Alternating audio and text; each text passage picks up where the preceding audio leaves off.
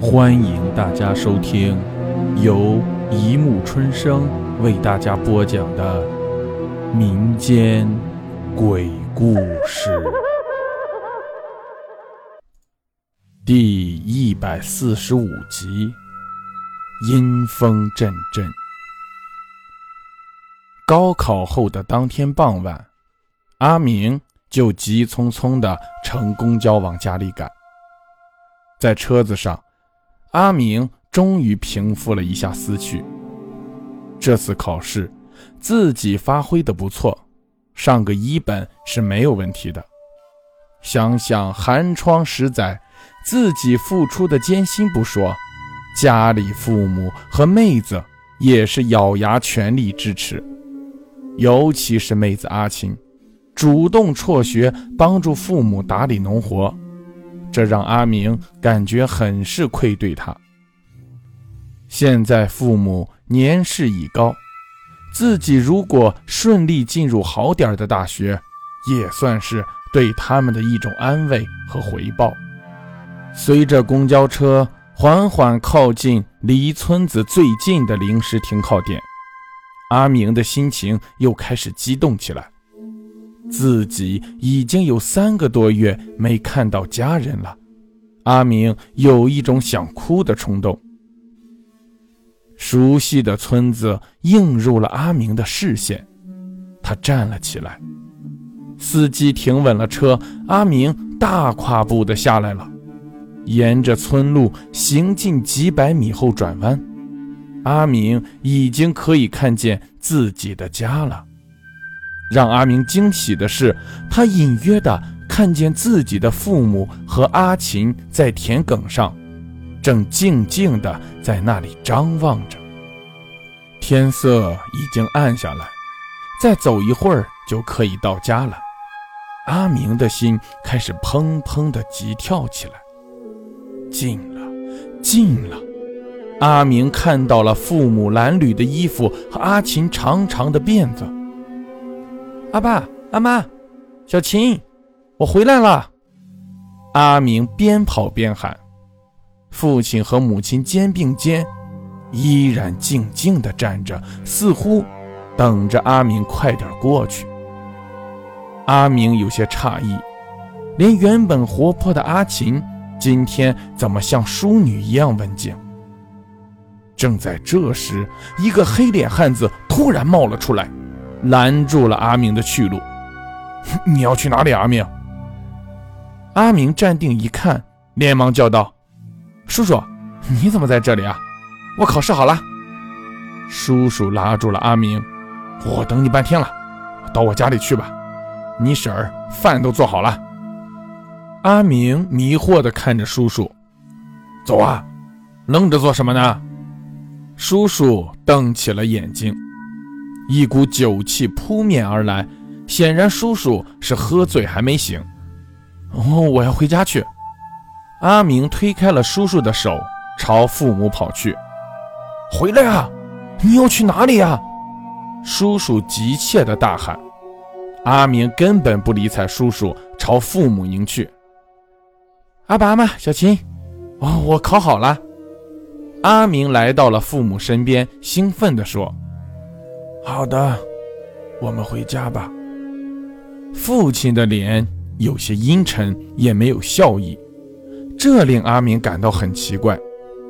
父母转身，母亲和阿琴跟着一起往回走。阿明迷惑地搔着脑袋，母亲怎么了？居然连个招呼也不打，脸上也没有一点笑容和喜悦。阿明想去拉阿琴的手，没想到阿琴身体一扭，忽悠一下跑到前面去了。阿明只好跟着他们边走边猜测：难道家里出了什么事情？联想到刚才叔叔的举止，阿明有些忐忑不安。阿明的父母不紧不慢地走了一段路，一句话也没有说。突然，压抑的阿明发觉路走错了，自己的家应该在东面，现在怎么往南走啊？阿明拦住父母，说：“我我我们走错了呀。”父亲看着阿明，眼睛充满了幽暗的神情。没有走错，我们搬家了呀。说着，父亲拨开了阿明，继续往前走。阿明惊呆了，父亲的手为何如此冰凉？难道生病了吗？阿明伸手去拉母亲的手，母亲勉强露出一丝笑容。匆匆地绕过阿明，跟着父亲。阿明的后背发凉，这还是自己慈祥的母亲吗？眼见天色完全暗了下来，阿明只好跟着父母一起往前走，而阿琴却不知何时不见了踪影。大概又走了几百米，来到一片灌木丛附近，父亲。转身对阿明说：“到了。”阿明四下一看，灰蒙蒙的，有些像荒郊野外。尽管是初夏，但阿明还是感觉有些凉飕飕的。父亲和母亲已经进了一个树木掩盖下的低矮的屋子，阿明这才回过神来，开始打量起这个新家。说是新家，其实就是个毛坯房，一共三间，四周都是空荡荡的，墙壁连粉刷也没有做，露出灰乎乎的水泥。屋子很小，又昏暗又潮湿，还有一股子发霉的味道。阿明站在门口，立刻有阵阵凉飕飕的风袭来，吹动着树木。阿明觉得脖子一阵凉意，不免打了几个寒战。母亲朝他点点头，阿明才进了屋子。母亲一声不吭地去了西边的房间，阿明再也忍不住了：“阿爸，你你们怎么搬这种地方来啊？又潮又脏的。原先家里不是很好啊？家里到底发生了什么呀？”阿明已经预感到了什么，但父亲依然低着头，没有搭理他。阿明借着昏暗的烛光来到母亲房间里，母亲正在低头做饭，脸上看起来很是晦涩。阿明注意到，母亲的双手很脏，好多地方都划破了，流着血水。阿妈，你包一下手啊。阿明心疼地说：“你吃点东西吧，读书辛苦了。”母亲递过来一碗黑乎乎的东西，还没到跟前，阿明就闻到一股子臭味他再也无法控制自己，猛地跑到了最东面的房间，推门去找阿琴。推开阿琴房间的门，阿明突然失声尖叫起来。阿明看见阿琴呆呆地看着自己，眼睛死气沉沉的，原本白皙的脸蛋上居然出现了好几个大小不一的伤口，还不断流着脓水。阿明冲出房间，朝外面跑去，拦住他！